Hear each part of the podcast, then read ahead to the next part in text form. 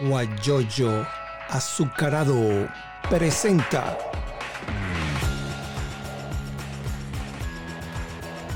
la noticia con Eleazar Benedetto. Vamos a decir entonces que mi nombre es Eleazar Benedetto Gómez. Estamos transmitiendo de Houston, Texas. Eh, como les decía, este es un, el, junio, el 27 de junio, es el Día Nacional del Periodista en mi país, en Venezuela. Y este mes lo he tomado para entrevistar a periodistas que vivan en Venezuela, que vivan en cualquier parte del mundo, para conocer sus inquietudes, cómo se formaron, etc. Eh, pero antes quiero decir pues que ayer en la noche, a las 8 de la noche, falleció un colega muy querido, muy respetado por nosotros allá en Puerto de la Cruz. Se llamaba Frank Castro. Él era, mm, fue gerente de asuntos públicos de PDVSA en la época de la democracia. Por allí, por el 96, 97, falleció de un coma diabético, me dicen. Bueno, que en paz descanse, en la Virgen del Valle lo van a velar y después lo van a cremar. ustedes saben cómo son las medidas allá, son poca gente que puede ir a una, a una funeraria, etc. Y esa es, la, esa es la situación. Antes, eso es lo que yo quería comentar con ustedes. Y ya le damos los buenos días a Jesús Salazar. Me hubiera gustado verlo para, que, para contar un chiste porque cuando él llegó a Unión Radio, él es en este momento el coordinador de prensa de Unión Radio en Puerto La Cruz. Y entonces, eh, cuando él llegó ya la primera vez que fue productor, él tiene cara de muchachito. Y entonces yo le pregunté a Anorexia, a otra persona que están allí, le dije, mira, y ahora estamos aceptando estudiantes de bachillerato. Y entonces eh, él se puso a reír, no, yo estoy estudiando comunicación social. Y entonces eh, nos pusimos a reír, ¿no? Pero siempre mantiene la cara de muchacho. Mira, Rodolfo Gil te está enviando saludos, no sé si tú logras ver eh, los saludos que envían Jesús y te damos los buenos días. Estábamos hablando de, Jesús Salazar. Bueno, bueno, eh, la gente ah, pero se queda la mitad del chiste. Sí, no, que cuando tú llegaste a Unión Radio, este es el de Jesús Salazar, cuando tú llegaste a Unión Radio, yo comenté en privado con algunas personas, mira, y este muchacho que está aquí, estudiante de bachillerato, que viene a aprender algún periódico de bachillerato, que quiere montar un mural en su liceo. dice, no, el de este estudiando comunicación social. Y ahora que lo ven, se van a dar cuenta que, es un, que tiene cara de niño, ¿no?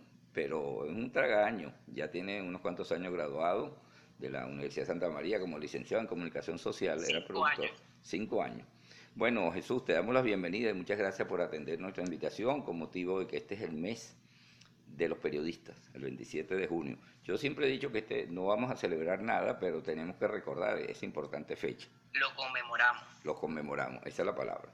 Bueno, lo que yo siempre le pregunto a los, a los colegas cuando comienzan a participar con nosotros es... Eh, ¿Por qué estudiaste comunicación social? ¿Qué te motivó a, estudiar comunicación social? Buenos días y bienvenido.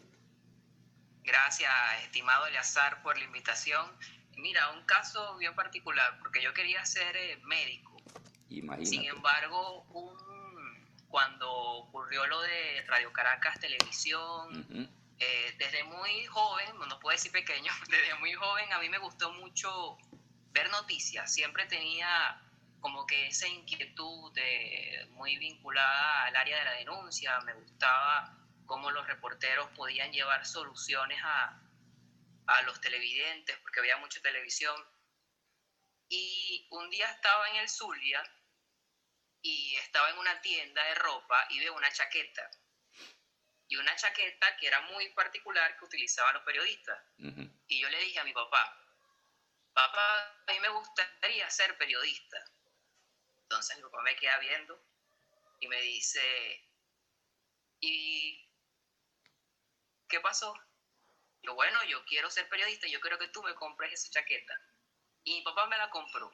Y esa fue la chaqueta, yo siempre la tuve ahí en el closet. Y dije, cuando yo termine bachillerato voy a estudiar comunicación social. Yo me quería ir a Caracas, pero eh, por cuestiones de la vida terminé estudiando en la Universidad Santa María, aquí en el Núcleo Oriente, pero estaba muy decidido desde muy joven a ser periodista y, qué bueno que tuve el apoyo de mis padres, que es fundamental. Eh, y poco a poco voy como que cosechando esos frutos y esa satisfacción En Unión Radio descubrí desde muy de cerca la fuente de comunidades, ese contacto directo con la gente sin estar en la calle eh, en este momento, pero son nuestras principales fuentes y, y llevarles a ellos soluciones es lo mejor. Exactamente. Y que Unión Radio fue una escuela para ti, como fue para todos los que pasamos por allí.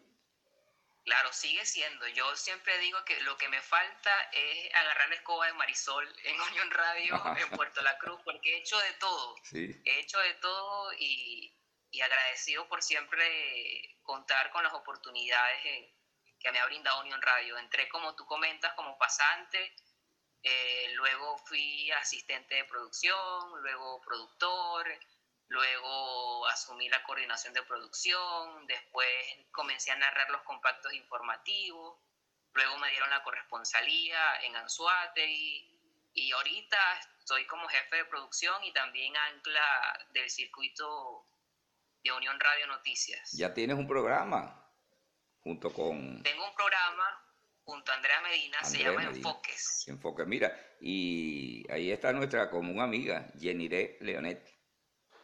Esa, claro, tú, tú, pensabas que ella se iba a perder esto, no se lo podía perder. Bueno, ustedes tienen que anunciarlo de así públicamente, pues yo quiero ser padrino. ¿El matrimonio? Claro. Claro, ¿nos van a dar posada en Houston? Claro, vale. Les mando el pasaje. Está muy bien. Sí, yo siempre le he dicho. Debe estar riéndose. Después de la pandemia. El año que viene. Bueno, continuamos. Después de la pandemia, claro. Tú sabes, yo recuerdo que muchas veces en algunas oportunidades te decía Norexa o alguno de nosotros, mira, tienes que salir a la calle a cubrir. Eh, ¿Tuviste alguna, alguna agresión, alguna presión con alguna eh, con, lo que, con las agresiones que suceden a diario con nuestros colegas en la calle? Mira, desde el primer día tengo constancia de eso. Yo llegué el primer día a Unión Radio y lo primero que me dijo Norexa fue, bueno, anda a Hidrocaribe porque hay una protesta vecinal y tienes que ir a salir al aire. Y yo, ah, siendo nuevo, me salí, salí al aire el primer día. Y imagínate, yo eh, eh, tenía miedo escénico, a pesar de que me gustaba la comunicación social. Estaba en el noveno semestre y nunca había tenido la oportunidad de ir al aire. Imagínate, en una emisora radial de gran impacto en el estado de Anzuategui y el primer día que salí a la calle em, conocí lo que es cómo los funcionarios evaden a los, a los comunicadores sociales, como que la, denuncia les perturba, no darte la cara, ponerte trabas. Eh, eh, conocí el plantón el primer día que tuve la oportunidad de, de hacer trabajo reporteril. Yo entré en un 2014 cuando Leopoldo López convocó la salida. Y en ese 2014 también habían largas colas en los centros comerciales porque comenzaron a vender productos regulados. En las colas eh, conocí la imposibilidad de poder eh, cubrir las colas de, de los ciudadanos en los centros comerciales y justamente ahora no podemos ir a las estaciones de gasolina porque representa un riesgo, por ejemplo. y, pero por no aparentar mi edad, y como que me sirvió, porque recuerdo también cuando, la, ¿te recuerdas la portada del New York Times que salió el hospital Racetti? Ajá. Yo tuve la, en ese tiempo hubo mucha restricción y agresión a los periodistas que iban a los hospitales también era muy acontecido y a mí me llaman y me dicen, desde la unidad de traumatología, los pacientes sacaron todas las camillas, están en protesta, pero afuera estaba el equipo del tiempo, del norte, de Nueva Prensa y otros colegas periodistas siendo agredidos porque había una otra administración en el hospital Racetti.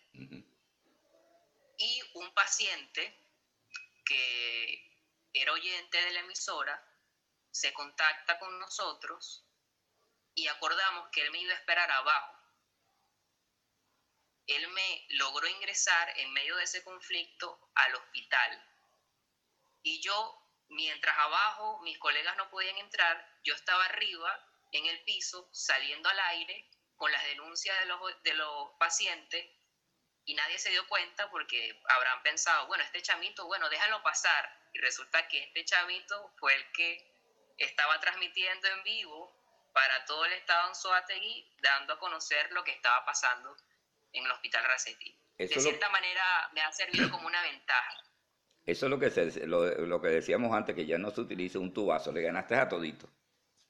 Exacto, encubierto, nadie sabía quién era Jesús Salazar. Sí, y te dieron a conocer, es como cuando uno salía al aire, a, la calle, como se dice, a patear la calle, los periodistas, y siempre teníamos alguna información y la teníamos, como se dice eh, coloquialmente, encaletada. Yo no se la decía a nadie porque yo quería que esa información fuera la mía y que fuera para abrir páginas si era un periódico o abrir algo, la primera noticia en, en un medio audiovisual. Mira, Honoris, Torri, Honoris Torrialba te, manda, te envía saludos. Ella está en Estados Unidos. Ella está en Orlando. Así que saludos a Honoris. Tuve oportunidad de conversar con ella eh, por vía telefónica. Bueno, continuamos conversando con Jesús Salazar. No sé si escuchaste el fallecimiento de un colega y amigo nuestro. No sé si lo conociste. Sí, lo vi que lo compartiste en un grupo, no lo conocí, pero bueno. Fran Castro, él fue gerente de asuntos públicos en la época de la democracia de PDVSA. Y eh, después de él vino Marcos Dietrich. Y entonces, bueno, muy lamentable el fallecimiento. Parece ser que fue un coma diabético y murió. Y lo van a velar un momento en la Virgen del Valle en Barcelona. Creo que no, en Puerto de la Cruz. Bueno, continuamos con Jenny, eh, con, iba a con Jenny, pues viendo el nombre. Después, está en sintonía. Sí, no, pero después yo la llamaré a ella para ver si hacemos alguna entrevista. Continuamos con eh, Jesús Salazar González. Yo ayer le dije, tiene dos apellidos muy margariteños, y entonces tú me contaste qué. Mi papá, la familia de mi papá es de Carupa, ¿no? Y la familia de mi mamá es de Margarita. Imagínate. Salazar González. Sí, señor. Dos apellidos muy orientales. Bueno, continuamos.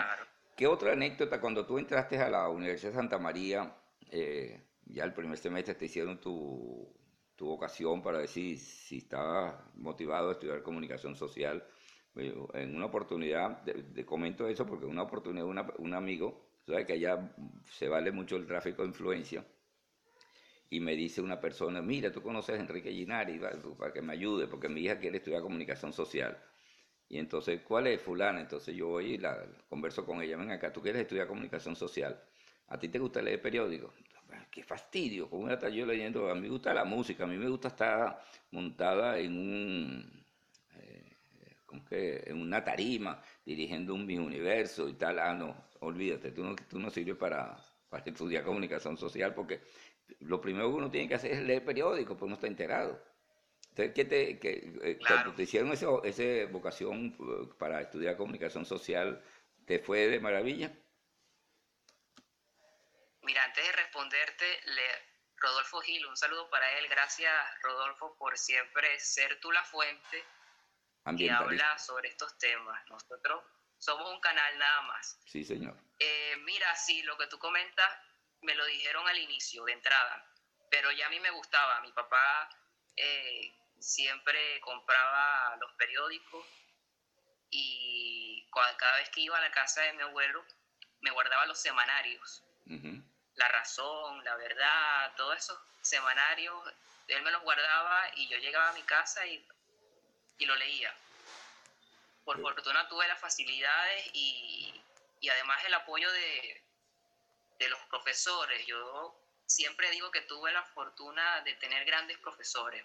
a mí me educó eh, Mirna, Arcia, eh, Carmelis Díaz, estuvo Mariano Olivares, el profesor Santoyo, eh, también el profesor Fabricio Ojeda, Maritza Rodríguez, eh, personas con un currículum bien amplio, que es lo como yo siempre le comento a mis colegas eran el tipo de profesores que cuando te hacían una corrección te lo hacían con base y te mostraban el trabajo de ellos, que es el mejor testimonio. O sea, enseñar desde el ejemplo eh, ha sido una de las principales herramientas que hoy en día agradezco y, y que es invalorable todo el aprendizaje que, que, pude, que pude obtener. Y la profe, la profe Reina también, que ella siempre en la coordinación, sí. claro, de, de, la facultad. Sí, señor. Ella, eh, la tuvimos, tuvimos la oportunidad de conversar con ella y nos contó muchas anécdotas muy interesantes de su vida profesional. En este momento está en Panamá. Bueno, continuamos con Jesús Salazar González, él eh, conversando con nosotros sobre el acontecer periodístico en Anzuategui, en Venezuela y en el mundo. ¿Qué otras actividades has tenido tú, aparte de, Unión Radio, eh, estando en el ejercicio como pasante, como estudiante de comunicación social, alguna anécdota que, te haya pasado en la universidad eh, o que llegaba a algún sitio a, cubrir alguna información, entonces tú ibas a pasar, no, usted aquí no, los niños no pueden pasar, ¿nunca te dijeron eso? No, nunca me ha pasado. Yo, como te comento, yo creo que, ha sido una ventaja más bien el hecho de no aparentar la edad. Y bueno, cuando, cuando los entrevistados a veces dicen, me, han tocado muchísimas eh, anécdotas, por ejemplo. Y Aniré te está comentando algo. Jesús, cuenta tus anécdotas con los oyentes. Pero son muchísimas, ayúdame tú, dime una vez. Eh, bueno, como te comento, yo eh, te comento ahorita la, con, los oyentes que he tenido, las experiencias que he tenido en la calle. Pero recuerdo una vez que Barreto Sira estaba en campaña y estaba todo el rollo de la Asamblea Nacional Constituyente. En ese entonces ya yo era corresponsal y me tocó hacer una pregunta y claro, la mayoría de los medios estaban preguntando, bueno, eh, estaba la mesa de la unidad democrática, que cómo se llegó a un consenso, porque una unión perfecta, que pin, que pan. Pero eh, resulta que desde la Asamblea Nacional Constituyente, a, escasos minutos, eh, habían dicho que iban a, posiblemente podían abrir las investigaciones y antecedentes de los candidatos y Barreto Sira tenía una causa, aunque ya había, ya había cumplido el periodo, por hechos de corrupción en la alcaldía. Y resulta que esa fue mi pregunta.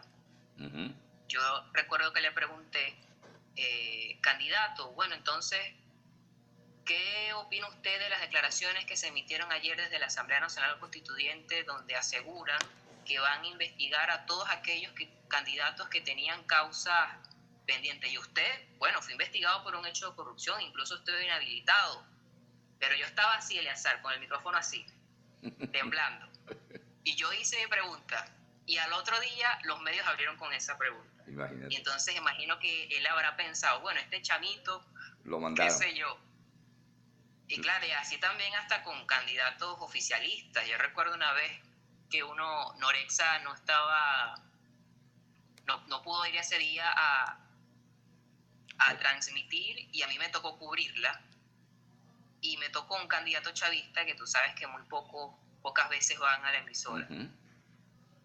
Y el PSUV había sido un, había efectuado un reordenamiento en la directiva del partido, en la entidad. Y yo me pegué de ahí. Y yo comencé a preguntar y sacar antecedentes de, de las pérdidas que tuvieron en lechería, porque era un candidato de lechería y todo lo demás y el tipo se quedó y, y el que lo estaba acompañando dice, oye, vale, chamito, pero tú estás bien dateado, vale. Y él le decía, pero déjalo tranquilo, déjalo tranquilo, déjalo tranquilo. No, no, pues eso es interesante. Eso es interesante. Mira, ahí se unió Lunegare, Lunegarer. Lunegarer está en Bélgica. Que se esa es Luisa Garcés, es de Valencia y está en Bélgica. Ella se fue, ah, para, ella se fue para Bélgica porque eh, fue agredida ya en, en, en, Valencia, bueno, y tuvo problemas con, eh, con su casa, la, allanaron, le robaron todas las cosas, cosas que suceden siempre a menudo en los allanamientos, se llevaron las computadoras, se llevaron todo, pero eso se lo reparten entre ellos mismos, eso no va para el Ministerio Público. Entonces, eh, ella vive en Bélgica, dirige una ONG, y entonces, bueno, la saludamos de aquí, él es Jesús González, Jesús Salazar González, colega periodista. Ya tiene cinco años, Luisa, eh, graduado, a pesar de, su cara de niño que tiene todavía. Tú también eh, tienes, has tenido mucha relación con la iglesia. Siempre yo te decía que si tú ibas a, hacer, ibas a estudiar eh, para, para, cura, y tú decías, no, todavía no, pues sí, sí haciendo. Y yo siempre digo, yo particularmente, que mi, mi socio es Dios. Yo con Él para todas partes. Claro. Sí, bueno, sí, desde muy, desde muy joven he tenido mucha formación a nivel espiritual y está también muy vinculado con nuestra carrera, porque nuestra, nuestra carrera es, bueno, comunicación social. Social es la gente, los ciudadanos.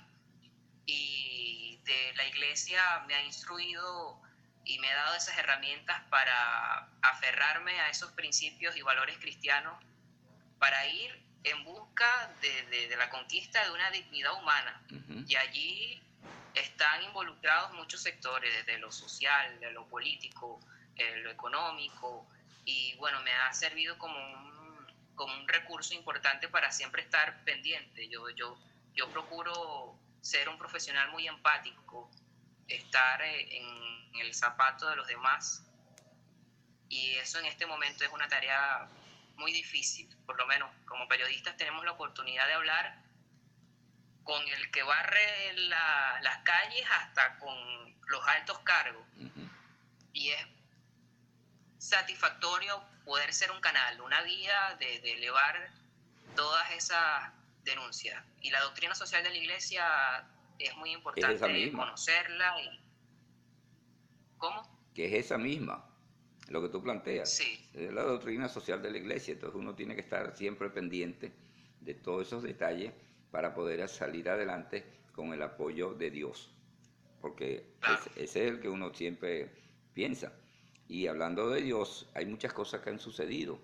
Por ejemplo, en Caracas, hace dos o tres días, eh, un fuerte aguacero, entonces alguien dijo, es un mensaje que no estaba previsto, llovió con, con, fuerte brisa y bueno, tumbó árboles y se llevó techos de casa en Bellomonte en Puerto La Cruz o en Lechería ayer llovió muy fuerte.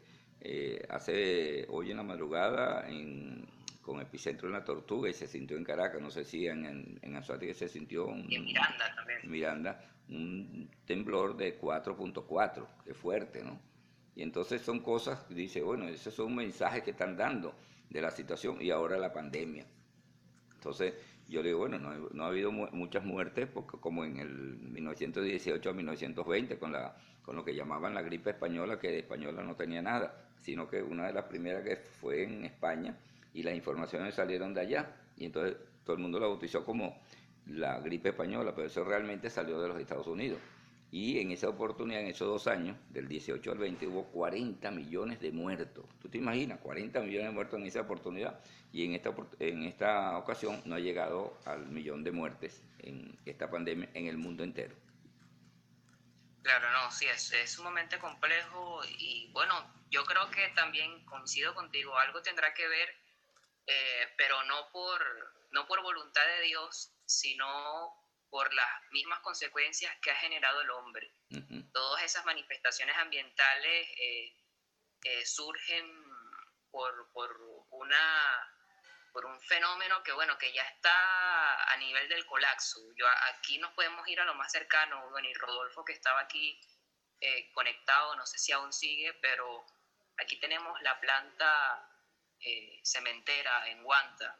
¿Cuántos años denunciando eh, la falta de inversión y las consecuencias que se han generado eh, por no tener unos filtros que, evitan que, ese polvillo pueda eh, expandirse, no solo en Guanta, sino también en la zona norte del estado de y hemos visto cómo han, se han generado derrames de crudo de petróleo, incluso hasta en Guaraguao, en las principales ciudades y, pueblos del oriente del país, y eso por mencionar casos puntuales. Y, bueno, sin irnos no tan lejano, pero todas estas catástrofes o manifestaciones pandémicas que, vemos son consecuencia de la misma acción del hombre que ha generado la inconsciencia, el uso indiscriminado y la explotación de los recursos ambientales, eh, las enfermedades en sí mismas también, que es sumamente lamentable. y yo no creo que sea, que sea Dios que, que mande este castigo o este tipo de enfermedades, no, yo creo que es el mismo hombre el culpable, el responsable. Sí, no, yo no digo que sea Dios, que son mensajes que llegan como para que uno abra los ojos. Pero hay mucha gente, hay mucha gente que dice, eh, quizás de una manera inconsciente, como que dice, Dios, pero ¿por qué esto? O sea, le echa como que hasta la culpa. Y si Dios quiere que sea así, lo, son expresiones que la gente suele decir, pero hay que verse para adentro. Claro. ¿Qué he hecho yo para evitar esto? Es verdad. Y, tú mencionaste varias cosas. hay otra situación en el Valle de Guantar, el incendio que hubo allí muy fuerte hace como un mes también, que sucedió... Eh, en el parque. Ajá, en el Valle de Guantar. Bueno. Sí, al menos dicen que al menos eh, seis hectáreas de vegetación fue quemada. Sí, está bien. Tómese el café. Eso es una cosa que nunca nos falta a los venezolanos, un buen café.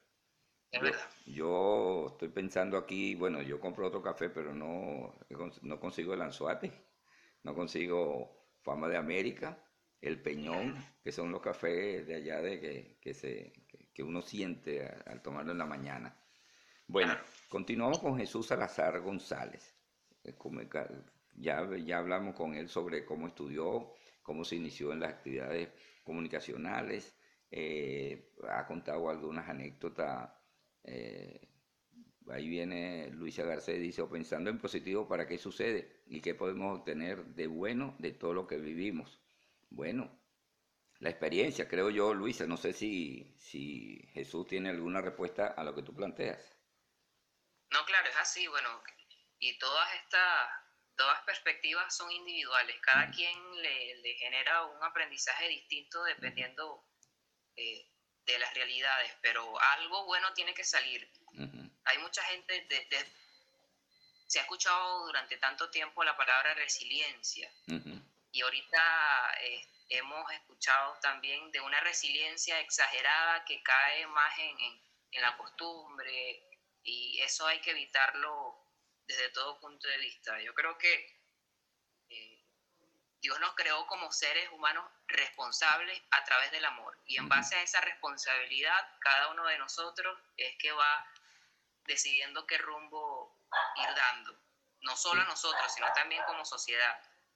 Está bien. Se dice que hay mucha gente buena en el mundo, pero a veces los, los, buenos nos quedamos callados y ahí está el mal. Sí. Eso es lo que hay que evitar. Denunciar, denunciar, denunciar. Sí, hay un dicho que no sé de quién es, pero yo lo puse en, lo, he colocado en varios sitios, en, varias redes, que dice, no le temo a la represión del gobierno, le temo al silencio del pueblo. Me, gustó, y es verdad, porque eh, ayer, hablando con con Gaby Valeri, ella me hacía, varios, hacía algunos comentarios. Llegó la gasolina y la gente haciendo cola. Llegó la harina y se van a, un supermercado a hacer cola. Entonces todos están haciendo en ese aspecto y, es preocupante lo que sucede. Y entonces no hay protesta y ya la gente no sale. Y me decía, para concluir aquí, eh, Gaby, que eh, yo no sé si tú recuerdas, hace cuatro años, eh, donde estaba el Fabricio Ojeda, ella en, la isla que divide la intercomunal, ella se paró con el torso sin nada, solamente el de la estómago, de la barriga para arriba, pintada la bandera nacional. Y todo el mundo lo que pasaba era verla, ni siquiera se paraban a, escuchar lo que ella estaba leyendo, hablando, llamándole la atención, señor, está pasando esto, ¿qué vamos a hacer? Tenemos que hacer algo para eh, reivindicarnos a nosotros mismos. Bueno, y la gente, y hace cuatro años, la, la situación sigue peor que como estaba antes. Claro. Bueno, por ahí dicen que el gobierno de Nicolás Maduro es experto ganando tiempo, pero ganando tiempo en distraer a la gente para que ellos mismos atiendan las necesidades, es lo que tú comentas, ¿no? Dos meses sin combustible, bueno, aquí están ocupados en las colas, eh, eh, esperando poder surtir, algunos con suerte y otras, otros no tanto. Eh, mira, bueno, ya los, los comunicadores sociales hemos visto cómo han tenido restricciones para hacer estas coberturas, pero ¿por qué se impide entrevistar a los ciudadanos que están en esas colas? ¿A qué le temen? A su opinión. Y a lo que ven, que es lo más preocupante. Sí, eso, es preocupante. Hay muchas denuncias, hay muchas denuncias de, irregularidades. Bueno, ayer el fiscal dijo que hay al menos 39 guardias nacional bolivarianos detenidos por hechos de corrupción en las estaciones de servicio. Todo el mundo sabe eso. Yo que estoy fuera del país, yo sé que la comercialización que pasa un guardia nacional raso, pasa a otro más de, mayor jerarquía y es el que recibe los dólares. Pasa, échale gasolina, 30 litros que ya pagó. Entonces, y ahora parece ser que van a discutir porque las busetas o, los autobuses van a tener gasolina gratis durante un mes y entonces pensando el, el, mal pensamiento del venezolano dice ellos van a su casa sacan la gasolina la venden y vuelven a llenar la gasolina entonces le están quitando el, comercio a, la Guardia Nacional, entonces se van a poner a discutir sobre eso. Entonces, imagínate todo lo que sucede. Sí, bueno, hay muchos vicios, muchos vicios y, es lamentable porque el daño se le hace al mismo pueblo y ese, ese beneficio, entre comillas, que ellos están obteniendo es efímero, es así. claro muy pequeño. Y es raro lo que... Para todas las necesidades que hay, se habla de una emergencia humanitaria compleja desde todo punto de vista, desde todo sector. Y, no, y, no, no, cuando llegan las emergencias humanitarias de las Naciones Unidas a Maiquetía, entonces imagínate todo lo que sucede. Lo agarran otra gente y eso va a, otra gente de, de, su, de su conveniencia política. Claro, hay muchos vicios, bueno, y que ellos mismos desde el gobierno también se han denunciado, eh, pero es sumamente lamentable la falta de valores, porque esto es de valores, es cuestión de principios, de valores, de ética.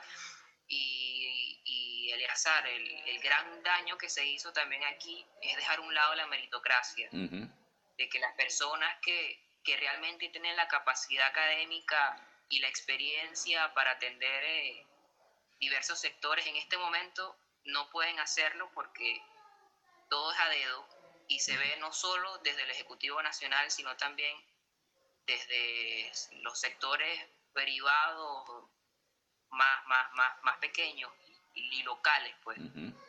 Aquí hay que recuperar es la meritocracia, que todo profesional capacitado esté donde debe estar para evitar ese tipo de vicio. Ahí está un amigo nuestro que está aquí en Houston, que está en Houston, Alberto Díaz. Él, creo que estaba en la alcaldía de Sotillo hace muchos años atrás. Vive aquí. Ahí te, le estás viendo la cara. Eh, se conectó en este momento. Bueno, nosotros estamos llegando al final. Mañana vamos a conversar con Alexis Castillo. Y, la semana que ah, viene. Sí, y la semana que viene alguno que tú me recomiendes. Me recomendaron este señor que estaba con periodistas por la verdad que era chavista, que está en Bogotá en este momento, lo voy a ubicar para ver si quiere hablar, conversar con nosotros, porque hay mucha gente que, me dice, mira, ¿por qué no entrevistas a algún chavista? Bueno, después de, si a mí me lo recomiendan, tú sabes cómo soy yo, y saben los que me conocen que soy imparcial. A mí, allá en la emisora, yo llevaba unos y otros, yo no tengo ese problema de, de que tienen que ser opositores. Yo tengo, ya lo he denunciado de una vez, Carlos Mendoza Potelá, que fue directivo de PDVSA cuando cuando el pitazo aquel de famoso de Chávez que empezó a votar un montón de gente. Bueno, en esa directiva estaba Carlos Mendoza Potelá, amigo nuestro de bachillerato. Bueno, él estudiaba más, estaba más adelantado que yo en el Liceo Cajigal de Barcelona. Y él vivía en la Gulf. Y entonces, bueno, somos amigos y hemos mantenido la amistad a pesar de la diferencia política. Y lo llamé y me dijo que cómo no. Yo le bueno, después del 27 conversamos. Así que esto es un mensaje que le envío a mis amigos eh, que están con la revolución, que no han abierto los ojos todavía.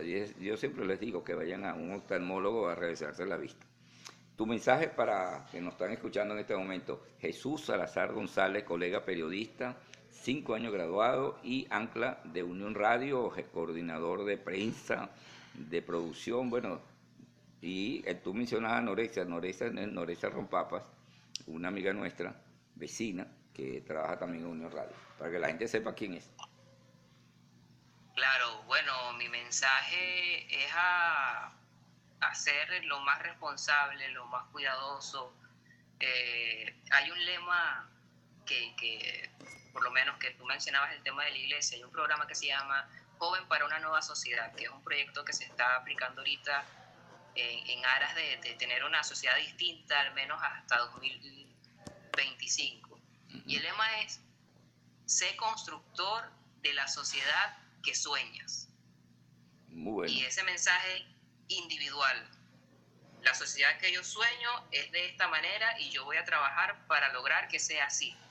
Así todos los venezolanos tenemos que, que visionarlo si yo quiero vivir en un país menos corrupto, si quiero vivir en un país con bonanza, si quiero vivir en un país eh, donde haya educación cívica, ciudadana, todos tenemos que tener, poner de nuestra parte para conseguirlo.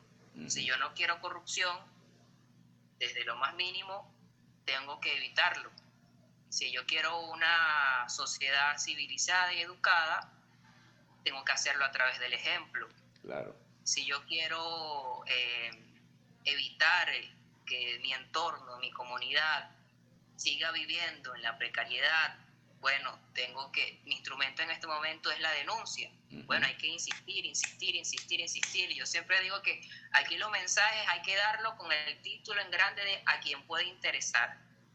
Porque las autoridades, lamentablemente, ese mensaje como que no les llega. Así es pero hay que buscar las soluciones. Ser constructor de la sociedad que queremos vivir. Que sueñas. Que sueñas. Exactamente. me gustó la sociedad que queremos. Perfecto. Eh, Jesús Salazar González, de verdad, de verdad, muchas gracias por haber compartido estos minutos con nosotros. Llevamos 41 minutos conversando. Desde, desde Houston, Texas, les saludo Eleazar Benedetto Gómez y allí está en la pantalla a quien despedimos, Jesús Salazar González, colega periodista de Unión Radio. Muchas gracias. Ah, bueno, y recuerden, que, y recuerden que este programa lo vamos a colocar en guayoyoazucarado.com, una emisora virtual que está en Atlanta. Así que para que estén pendientes, que si lo quieren escuchar, y si no, lo pueden escuchar durante las próximas 24 horas en, en Instagram. Y también en Instagram TV también lo pueden escuchar. Así que está en todas partes. Buenos días, Jesús, y que te siga yendo bien. Gracias, gracias. Un abrazo, estimado Elezar. Hasta luego. Hasta luego. Bueno, conversábamos con Jesús Salazar González. Excelente. Tiene cara de niño, ¿verdad? Pero tiene cinco años graduado. No le, no le pregunté la edad. No, no, no sé, no creo que llegue a, los 30 todavía. Pero bueno, eh, mañana vamos a conversar con Alexis Castillo, otro colega periodista venezolano, pero está en Perú con él vamos a conversar muchas cosas. Él, estuvo trabajando en medios audiovisuales y, e impresos en, en. Con él vamos a conversar muchas cosas y reiteramos nuestro pesar y las palabras de condolencia a los familiares del colega Fran Castro, que lamentablemente falleció en hora de la noche de ayer. Lo están velando en la funeraria Virgen del Valle Puerto La Cruz. Sus restos serán cremados en horas de la tarde del día de hoy. Nosotros nos vamos le decíamos un feliz, bueno, casi fin, feliz fin de semana. Rodolfo Gil se conectó, enviaron un saludo. Eh, este, Rodolfo te envió los saludos del amigo Jesús Salazar, que era una fuente informativa muy buena, siempre lo, siempre lo decimos. Y nosotros nos retiramos deseándoles muy buenos días y seguimos en contacto. Y mañana recuerden, a la misma hora, 9 de la mañana, hora Houston, 10 de la mañana, hora Venezuela, para conversar con el colega Alexis Castillo. Buenos días y que la sigan pasando bien. Guayoyo azucarado presentó la noticia con Eleazar Benedetto.